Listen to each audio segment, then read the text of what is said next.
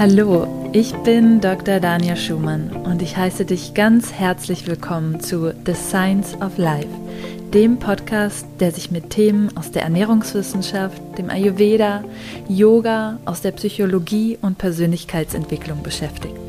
Lass uns gemeinsam unsere Fragen ans Leben mit Verstand, Herz und Humor betrachten. Hallo und herzlich willkommen zu einer weiteren Podcast-Folge von The Science of Life. Und wie du jetzt wahrscheinlich hörst, ist das nicht Danias Stimme, sondern ich bin Katharina und wir machen heute hier eine ganz besondere Special-Folge, denn Dania wird heute interviewt und das mache ich. Wir kennen uns jetzt schon seit einiger Zeit und ich finde Dania eine unglaublich faszinierende und inspirierende Frau und äh, jedes Mal lerne ich wieder was Neues über sie und meinte zu ihr, weißt du was, ich glaube, es wäre richtig cool, auch mal einen Podcast als Interviewform mit dir zu machen, damit die Community auch noch mehr von dir erfährt und genauso überrascht wird, wie, wie ich es oft von dir bin. Und deswegen ist die heutige Podcast-Folge ein etwas anderes Format und ich begrüße jetzt Danja in ihrem eigenen Podcast. Hi Danja. Hallo Katharina, vielen Dank für die Einladung. Sehr gerne. Und vielleicht noch dazu, Danja ist nicht vorbereitet. Sie weiß nicht, äh, welche Fragen ich stellen werde. Und es wird eine Mischung aus ähm, natürlich zum Thema Ayurveda, Ernährung und Yoga, aber auch ein paar ganz spezielle Fragen sind dabei, ähm, wo sie ja persönlich auf ihr Leben auch ähm, antworten kann. Und ich würde sagen, wir, wir starten jetzt ganz soft mit der ersten Frage. Wie geht's dir? Mir geht's gerade sehr gut. Ich habe meine Mama hier auf Bali zu Besuch und ähm, ja, dachte, es bringt noch mal so eine andere Qualität ähm, in meinen Alltag. War auch sehr schön. Man sieht, glaube ich, wenn jemand zu Besuch ist, Bali noch mal mit neuen Augen oder das, äh, die eigene Heimat, ähm, Wahlheimat mit neuen Augen und das ist ganz schön. Ja, und da vielleicht auch an der Stelle, wie lange lebst du eigentlich jetzt schon hier in Bali? Ich lebe mittlerweile schon über zwei Jahre auf Bali permanent. Ja. Und was hat dich nach Bali und auch zum Ayurveda gebracht? Nach Bali und zum Ayurveda, ich glaube, das sind zwei unterschiedliche Fragen. Ähm, vielleicht zuerst chronologisch. Hm. Ähm, was hat mich zum Ayurveda gebracht? Ich habe mir einfach sehr, sehr viele Fragen gestellt während meines Studiums der Ernährungswissenschaften, ähm, was ja auch in den medizinischen Bereich mit reingeht. Und habe damals von ähm, jemandem ein Buch geschenkt bekommen über Ayurveda. Und das war ein Buch von Vasant Bhatt, das war mein erstes Ayurveda-Buch. Und ich habe dort ganz fasziniert gelesen und konnte das Buch auch wirklich nicht mehr weglesen. Und mir wurden viele Zusammenhänge auf einmal klar. Fragen wurden mir beantwortet, ähm, die ich mir gestellt habe vorher. Und ab dem Zeitpunkt war klar, ich muss in das Land des Ursprungs des Ayurvedas, ich muss nach Indien und ich muss es dort studieren. Und genau das habe ich auch nach meinem Studium der Ernährungswissenschaft dann gemacht. Sehr, sehr cool. Und was hat dich dann letztendlich nach Bali gebracht? Ich weiß, es hat jetzt wenig mit Ayurveda zu tun, aber ich wollte trotzdem eine Überleitung noch ein bisschen bringen, ähm, weil ich ja weiß, du bist dann nach Asien gegangen, nach Indien gegangen. Und was hat dich jetzt hier dazu gebracht, dann in Bali zu leben? Was hat mich nach Bali gebracht? Lustigerweise meine Mama. Wie passend. ähm, ich war damals in Indien, wo ich gelebt habe und habe mir danach ähm, einige Monate noch Zeit genommen, durch ganz Asien zu reisen. Und meine Mama reist sehr gerne und sie sucht sich dann immer Ziele aus, wo sie gerne hin möchte. Und ich war ja auch in unterschiedlichen Orten auf der Welt, wo ich gelebt habe, in den USA, in Australien, wo ich auch studiert habe. Ähm, und sie kam mich immer besuchen überall und dann eben auch in, in Asien. Und ähm, sie kam aber mit der Bedingung, dass sie bitte gerne nach Bali möchte, dass wir uns auf Bali treffen. Ich war in dem Moment in Thailand und ich hatte Bali irgendwie gar nicht so wirklich auf dem Schirm und habe dann so ein bisschen geguckt und gesehen, ah, irgendwie klingt mir das doch so sehr touristisch.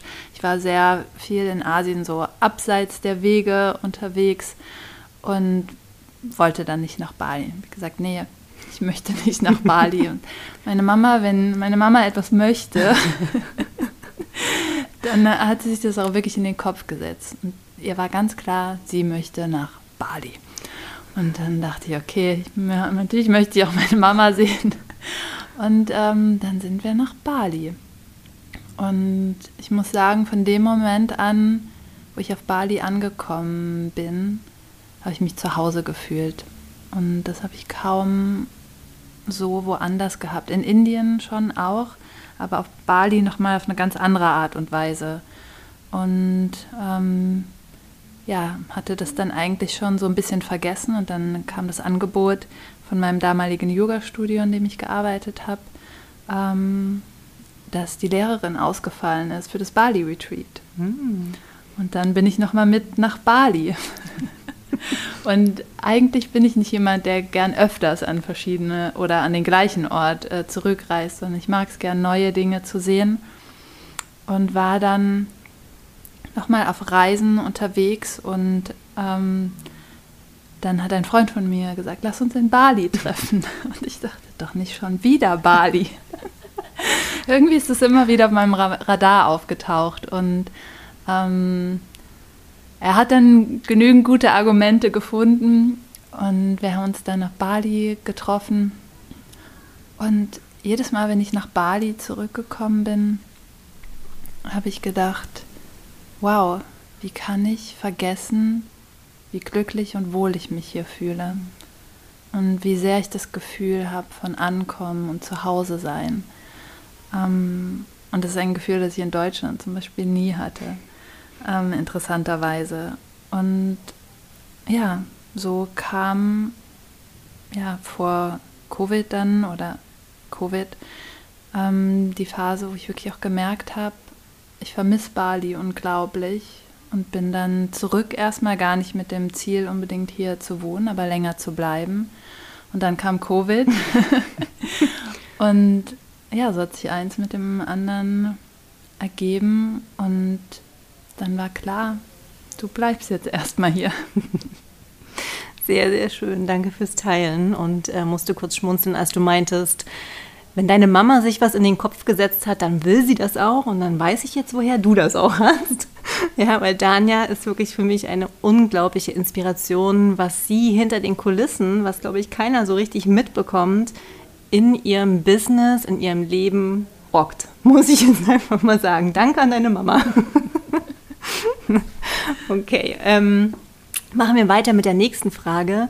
Was bedeutet Ayurveda für dich und auch damit einhergehend die Frage, was ist es nicht? Weil ich glaube, rund um Ayurveda existieren auch viele, ich sag mal, falsche Glaubenssätze, falsches Wissen, Mythen, die eigentlich gar nicht stimmen. Ja, ich glaube, die meisten kennen die Übersetzung von Ayurveda, die Wissenschaft des Lebens. Ähm, und ich glaube, für mich ist es vielmehr auch, den Fluss des Lebens zu akzeptieren ähm, und wir können alles zu einer Wissenschaft machen mm, und verlieren häufig aber die Anbindung zur Spiritualität. Und ich meine mit Spiritualität nicht Esoterik, sondern wirklich, dass wir nicht vergessen sollten, alles in, aus der Perspektive eines größeren Bildes zu sehen. Und das bringt Ayurveda für mich mit hinein. Und wenn wir versuchen daraus eine Wissenschaft im westlichen Sinne zu machen. Und das sehe ich immer wieder, auch wenn ich Ayurveda lehre, dass wir versuchen, Schubladen aufzumachen, dass wir versuchen, Kategorien ähm, aufzustellen, dass wir versuchen, Kausalitäten zu erstellen, immer wenn A, dann B. Und genau das ist Ayurveda eben für mich nicht. Und genauso wie vielleicht sich viele damit identifizieren können, dass das Leben häufig unerwartete Dinge bringt, unerwartete Wege geht, genauso wie wir eben darauf auch ähm, individuell antworten müssen, um das Leben, ich sage jetzt mal in Anführungsstrichen, zu meistern. Genauso ist es eben auch im Ayurveda. Jedes Symptom, was, uns äh, was sich uns zeigt, ähm, jedes Ungleichgewicht, jedes Empfinden, all das, womit wir in Kontakt treten, braucht eine individuelle Herangehensweise. Es braucht das Spüren und es braucht auch manchmal wirklich diesen Schritt zurückzutreten und das große Ganze zu sehen als nur die Momentaufnahme ähm, oder immer tiefer ins Detail zu gehen, sondern wirklich zu schauen, wo ist die Wurzel und wie viele unterschiedliche Einflussfaktoren ähm, sind noch da, die eben das ganze Leben kreieren, die das ganze Sein kreieren. Und das mit einfließen zu lassen und flexibel in den Reaktionen und Handlungen zu sein.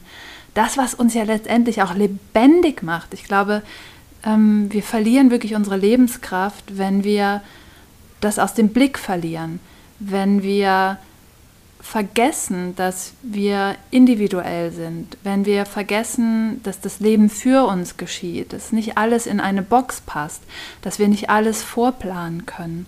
Ähm, ich glaube, dann geht uns diese Lebenskraft und diese Lebendigkeit verloren. Und das war jetzt sehr aus, äh, weit ausgeholt, was Ayurveda für mich ist.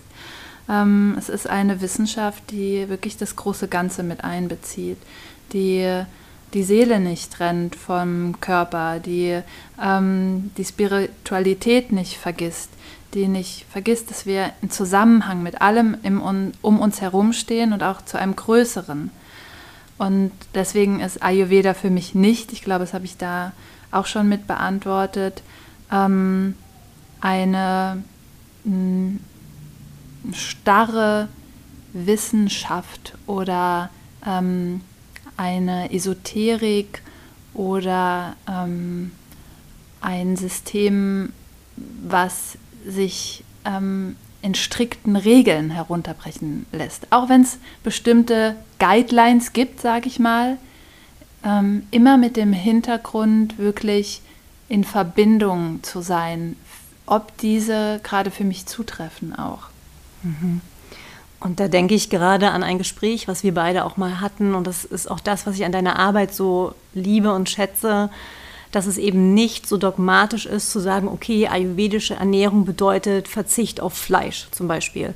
Oder das zu sagen, okay, Salat essen ist gesund und wie du dann auch meintest, das kann für den einen genau das Richtige sein und für den anderen kann es aber genau das Gegenteil sein. Und da halt wirklich individuell zu schauen, was ist quasi für dich das, das Richtige, das Passende zu deinem Lebensstil. Und dass es halt so viel mehr ist als einfach nur Ernährungspläne und Diäten und Regeln, sondern eben auch wirklich eine Lebensphilosophie.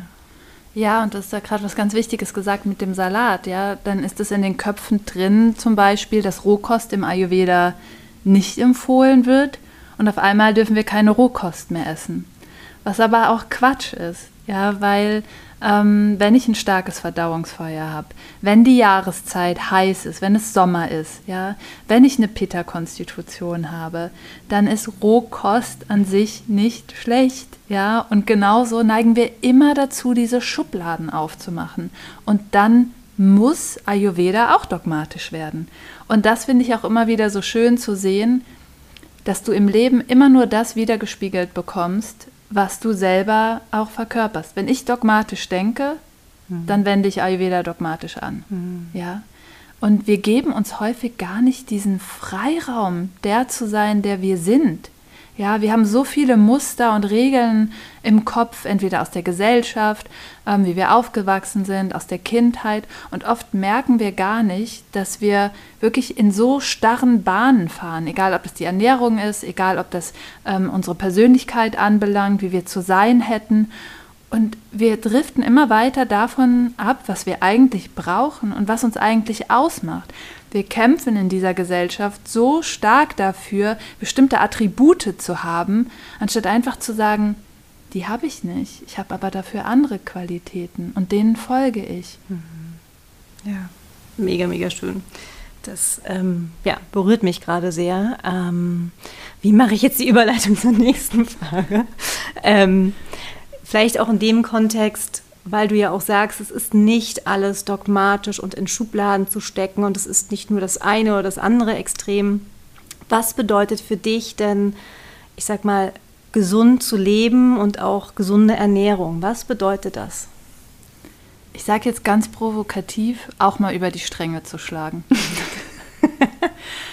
und ähm, für mich bedeutet wirklich Balance ähm, nicht etwas Starres. Wir mhm. denken immer so, wir müssen in unserer Balance bleiben, ja, und sehen Balance an sich schon etwas, als etwas Starres an. Und wenn wir uns das ganze Leben, die ganze Natur um uns herum ähm, anschauen, es findet immer ein Sturm statt oder ein riesiges Gewitter oder irgendwas anderes, ja, es, sind immer irgendwo auch eine Art von Extremen. Ähm, und das heißt jetzt nicht, dass wir bei allem in die Extreme gehen müssen, aber zu akzeptieren, dass wir gar nicht immer im Gleichgewicht bleiben können, weil so ist der Körper nicht ausgelegt. Ja, wir sind auf so viele ähm, Situationen ähm, ausgelegt. Wir sind so flexibel anpassbar. Der Körper, was der alles leisten kann, er ist dafür gemacht, auch mal Extreme handeln zu können. Mhm. Ja, und die Erfahrungen, die wir sammeln, sind ja auch wichtige Erfahrungen, wieder zu schauen, wo sind eigentlich unsere Grenzen. Das gleiche ja im Yoga. Wir gehen bis an unsere Grenzen, ja? Wir wollen nicht ständig unsere Grenzen vermeiden. Nein, wir schauen, wo unsere Grenzen sind und erfahren uns dadurch eben auch. Und genau das gleiche mit einer Ernährung. Wie kann ich nicht erfahren oder wie kann ich erfahren, was mir gut tut, wenn ich nicht eben da auch andere Sachen ausprobiere oder mal einen Tag habe, der mich vollkommen aus der Bahn wirft, sage ich in Anführungsstrichen, aber nur um mir zu zeigen, was mir eigentlich gut tut. Mhm. Und wir verurteilen uns so sehr dafür. Ähm, oder vielleicht auch mal ähm, fünfe gerade sein zu lassen und auf einer Feier, wo wir eingeladen sind, vielleicht auch mal alle ayurvedischen Regeln zu brechen. Ich werde das nie vergessen. Das hat mein ayurvedischer Professor in Indien zu mir gesagt.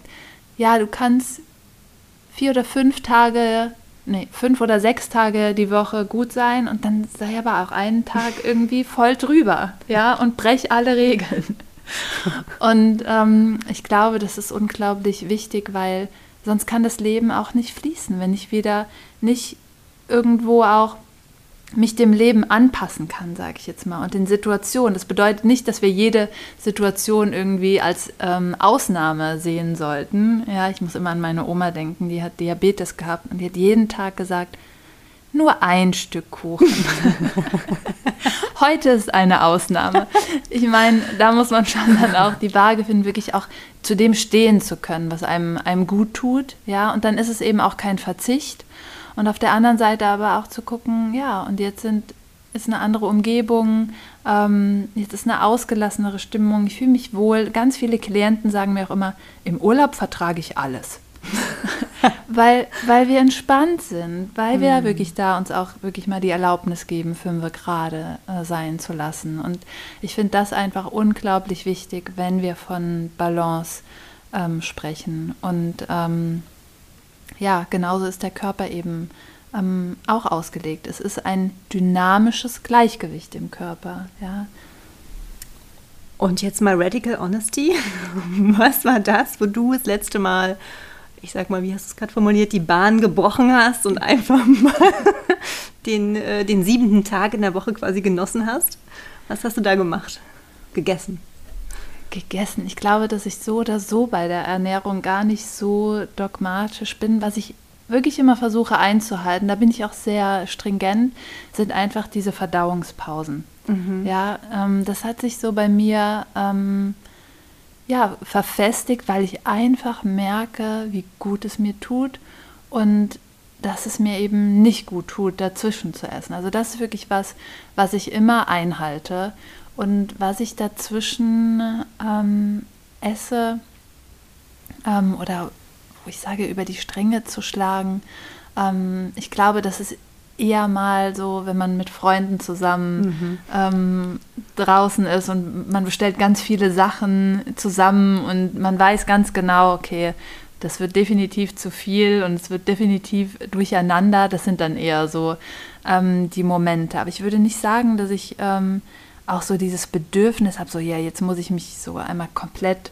loslassen, weil einfach das Tagtägliche auch nicht damit verbunden ist, dass ich mich kasteie oder mhm. ähnliches, sondern wirklich auch immer wieder einchecke, ähm, wonach ist mir, was brauche ich gerade, worauf habe ich Lust mhm. und auch, ähm, ja, ich esse auch unglaublich gern süß. Ja, ähm, ich verbiete mir an keinem Tag irgendwie ein Dessert oder was, was Süßes, ja.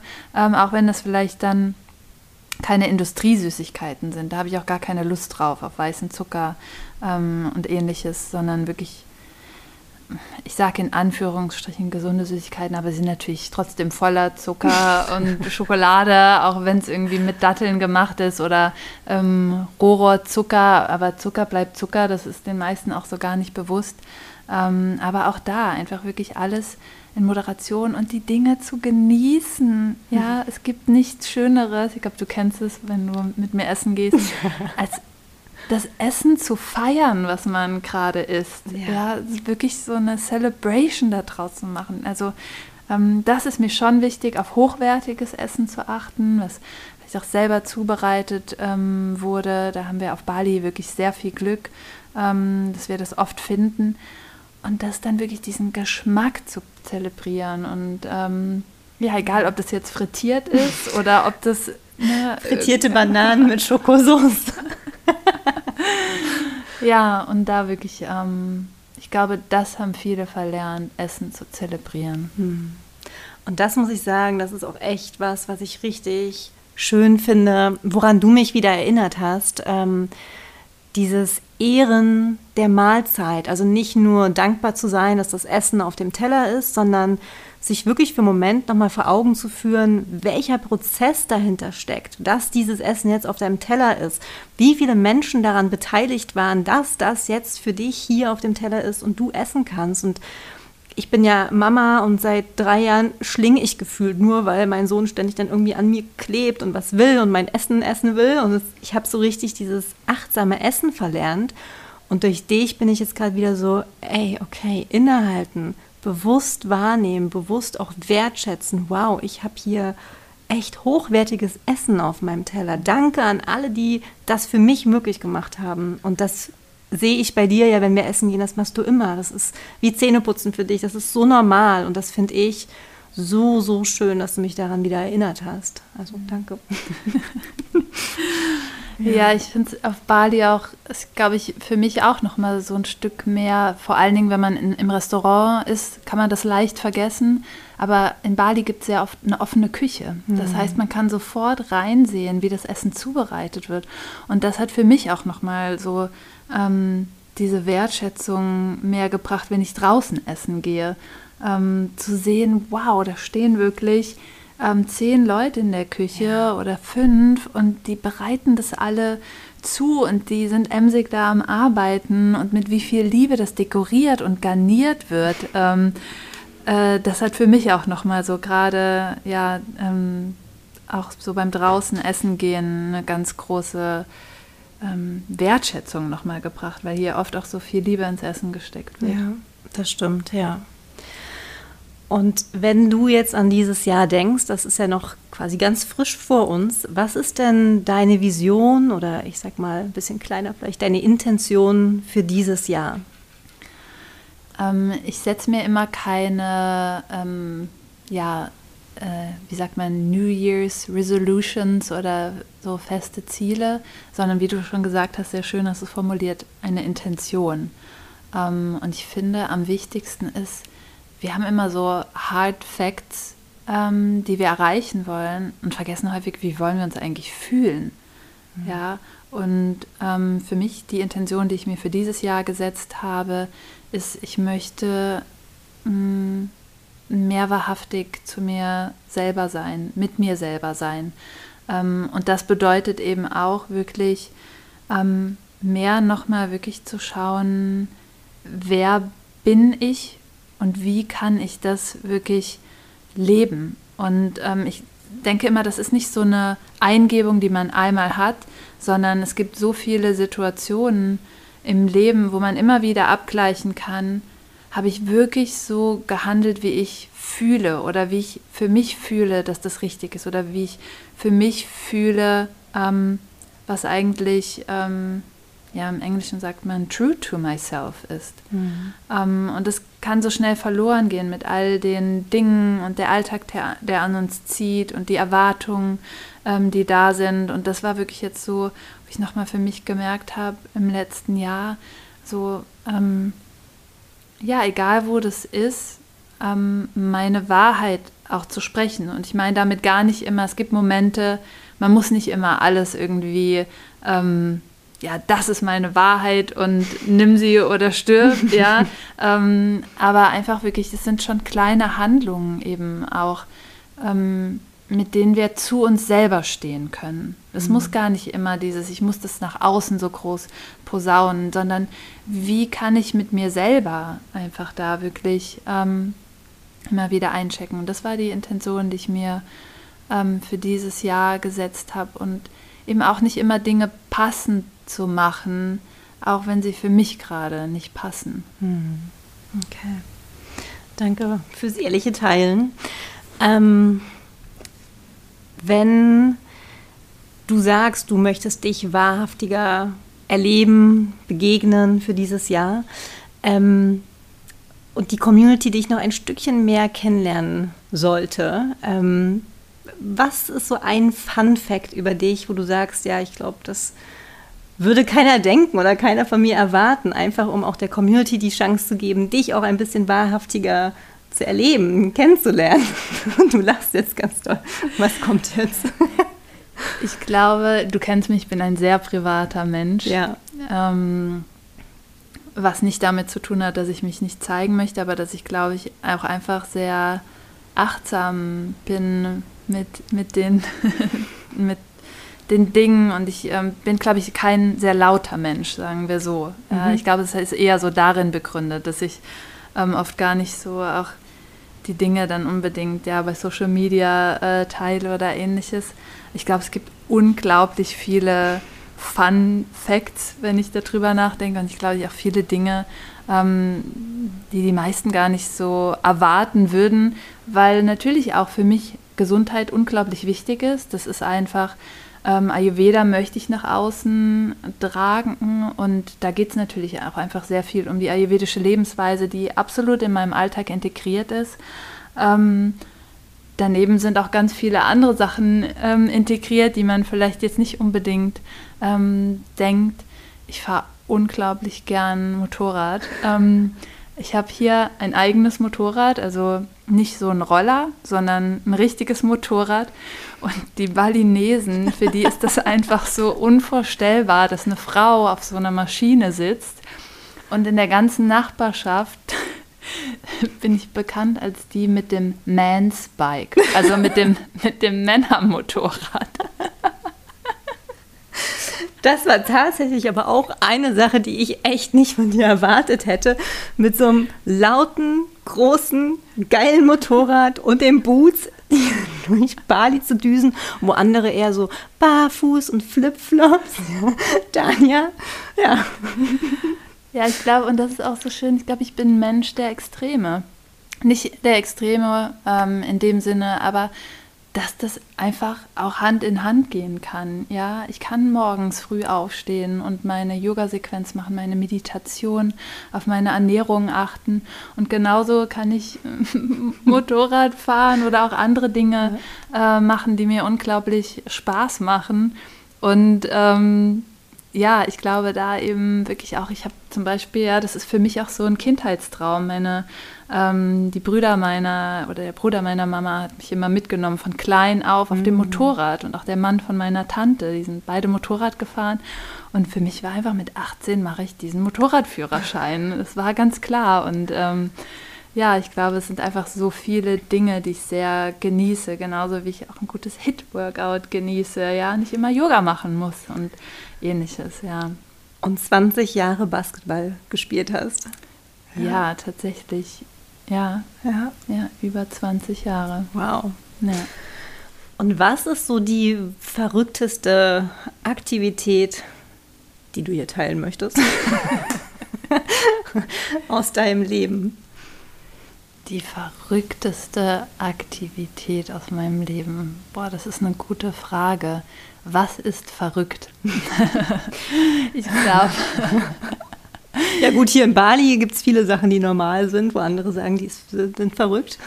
Hm. Ich glaube, die meisten stellen sich häufig vor, dass mein Leben so ganz gesettelt ist.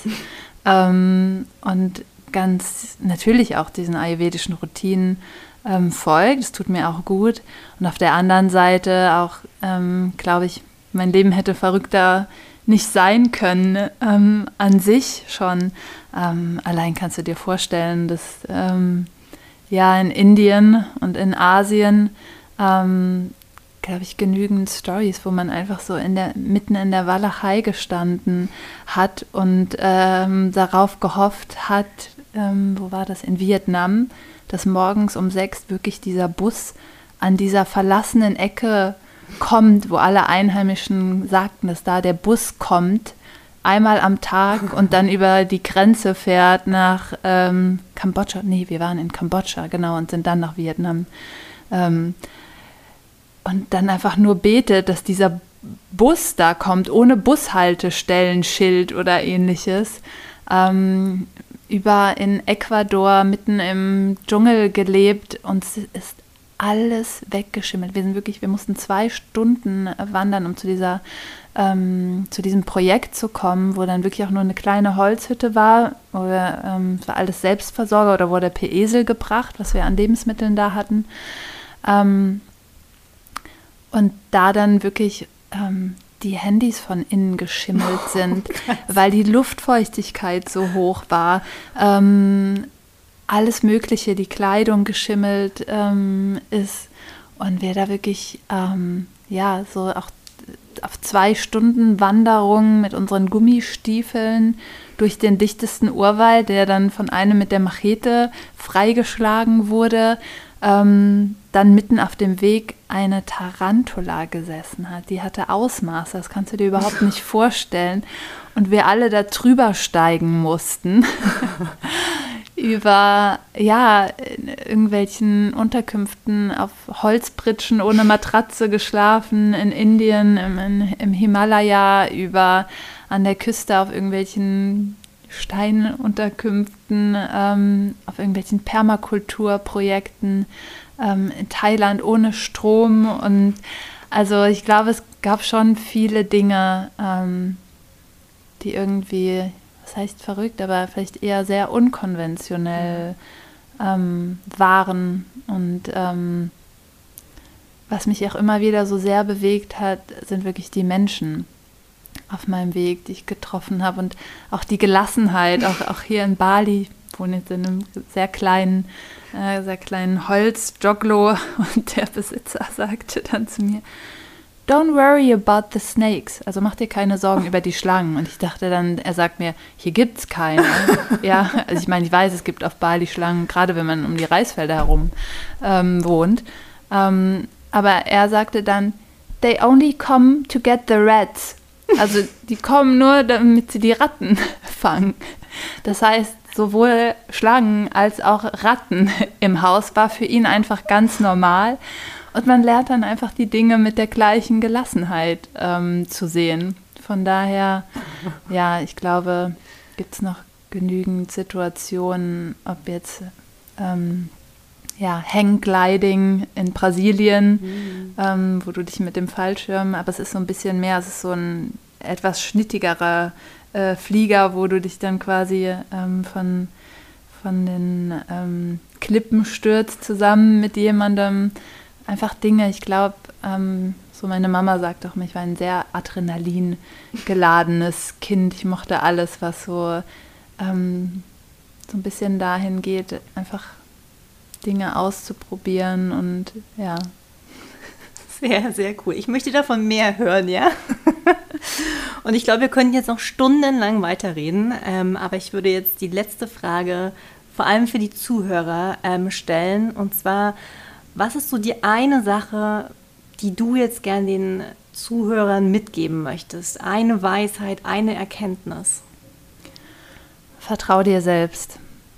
Ich glaube, das ist das, was ich immer wieder am meisten sehe bei Klienten und ganz oft auch bei mir selber, immer noch, immer wieder, ähm, mir selbst nicht zu vertrauen oder wenn du jetzt zuhörst, dir selbst nicht zu vertrauen.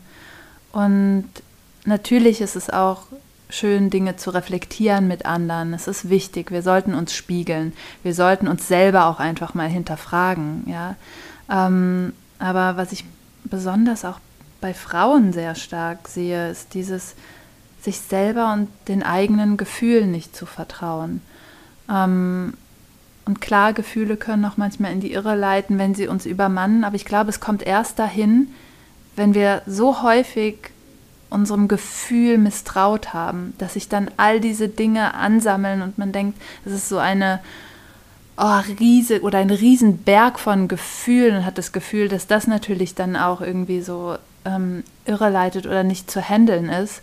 Ähm, aber ich glaube, es kommt häufig daher, dass wir nicht vertrauen, dass so wie wir sind, dass das richtig ist, dass das, was wir leisten, genug ist, dass das, was wir fühlen, richtig ist, unabhängig davon, was jemand anderes gerade ähm, empfindet. Und ich glaube, vielleicht kennen viele die Situation, ähm, dass man eigentlich etwas gespürt hat und dann nicht darauf vertraut hat. Und das sind die Dinge, die man viel eher ähm, bereut im Nachhinein. Ja, auch mh, mm, wenn ich wichtig finde, dann immer wieder auch sich zu verzeihen und loszulassen, aber wirklich zu kultivieren, dass das, was ich fühle, nicht falsch ist. Mhm. Ja, die erste Annahme, die wir immer haben, ist, das ist falsch und das andere ist richtig. Mhm. Und vielleicht mehr damit heranzugehen, ähm, selbst wenn ich richtig bin, bedeutet das nicht, dass der andere unbedingt falsch ist. Ja, mhm. ähm, und das gibt uns vielmehr die Erlaubnis, dass das, was wir fühlen, so wie wir sind, dass das richtig sein kann, darf, ist. Und deswegen, ja, in diesem einen Satz, vertrau dir selbst. Ich glaube, das ist das größte Geschenk, was wir uns selber machen können. Und Vertrauen bedeutet auch zu wissen, in dem Moment, wo wir etwas falsch oder vielleicht nicht so gut gemacht haben. Das ist auch Vertrauen in uns selber. Aber wenn wir uns erst gar nicht vertrauen, dann vertrauen wir weder darauf, dass wir richtig sind, so wie, so wie wir sind, noch darauf, dass wir erkennen, wenn wir vielleicht auch mal gegensteuern müssen oder ähnliches, weil das Vertrauen komplett nicht da ist. Und wenn jetzt jemand von den Zuhörern mit dir zusammenarbeiten möchte, wie ist das aktuell möglich? Ähm, ich betreue aktuell auch wieder eins zu eins ähm, Klienten, ähm, allerdings wirklich nur ähm, sehr wenige, ähm, weil mir das einfach sehr, sehr wichtig ist, diese Räume ähm, präsent zu halten. Und da gibt es ab März ähm, wieder Möglichkeiten, mit mir zusammenzuarbeiten oder Mitte Februar, ähm, Ende Februar, Anfang März um den Zeitraum rum. Und es ist ein Drei-Monats-Container, den wir ähm, zusammen, sage ich jetzt mal, bestreiten. und ähm, wo es darum geht, tiefer in die Ernährung, in Lebensweisen, aber auch eben Verhaltensmuster ähm, einzutauchen, tiefer in dich selber einzutauchen, auch durch Persönlichkeitsprofiling. Ähm, genau, das ist eine Möglichkeit, mit mir wirklich ähm, eins zu eins zusammenzuarbeiten. Ansonsten gibt es natürlich noch die Ausbildung zum ganzheitlichen Ayurveda Ernährungscoach, ähm, die im April wieder startet ein Jahr online mit mir auch zusammen in den Webinaren und mit meinem Team. Und ansonsten ähm, ja, Online-Kurse wie zum Beispiel das Nourish Your Life Jahresprogramm oder auch den Ayurveda Reset Kurs. Und das sind aktuell ja, die Möglichkeiten, mit mir da entweder wirklich ähm, ja, mehr digital in Form von den Online-Kursen ähm, in Kontakt zu treten oder vielleicht mehr persönlich durch die Ausbildung und das Coaching-Programm. Danke an alle Zuhörer, dass ihr euch auf diese Special-Folge eingelassen habt, zugehört habt und vor allem danke, Danja, dass ich dich interviewen durfte, dass du ein Stück ja, mehr Einblicke in dein persönliches Leben gegeben hast. Ähm, danke, danke, danke fürs Zuhören. Danke auch dir, Katharina, für die schönen Fragen. Und äh, für mich war es ja auch eine Überraschung. Ich war auch ein bisschen aufgeregt. Ähm, aber es war sehr schön, dieses Gespräch persönlich mit dir zu führen. Ich danke dir. Danke dir.